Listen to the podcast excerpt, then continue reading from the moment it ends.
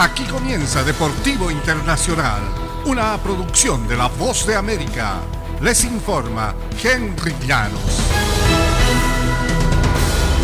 En el baloncesto universitario, Kansas ganó el lunes su cuarto título de la NCAA gracias a una frenética ofensiva en la segunda mitad que borró una diferencia de 16 puntos y le dio la victoria por 72-69 sobre Carolina del Norte en una lucha épica entre universidades con programas potentes de baloncesto.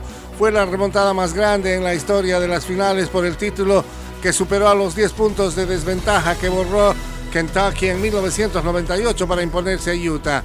David McCormack anotó la canasta que cambió la balanza cuando quedaban un minuto 21 segundos y después otra 22 segundos cuando puso a los Jayhawks tres puntos arriba.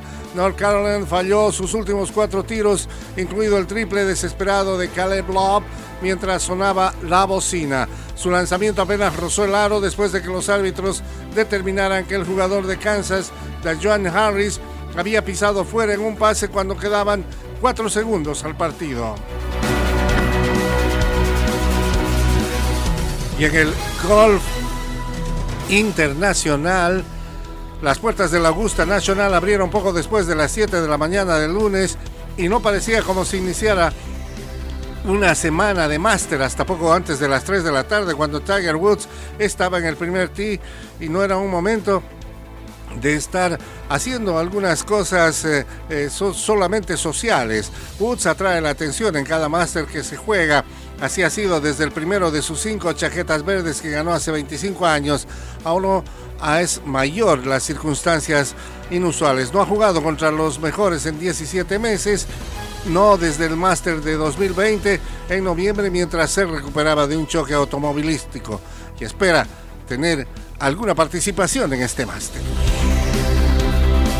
y en una pequeña oficina en el acaudalado barrio londinense de Mayfair, el dominio de la FIFA fue erosionado con un apretón de manos y una modestia inauguración.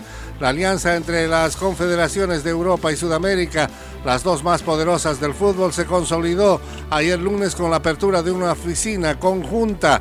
Al mismo tiempo, el presidente de la FIFA, Gianni Infantino, vio colapsar su empeño por crear un mundial bienal.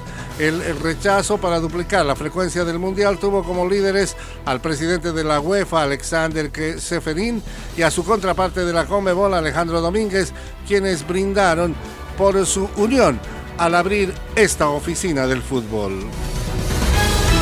Y hasta aquí Deportivo Internacional, una producción de La Voz de América.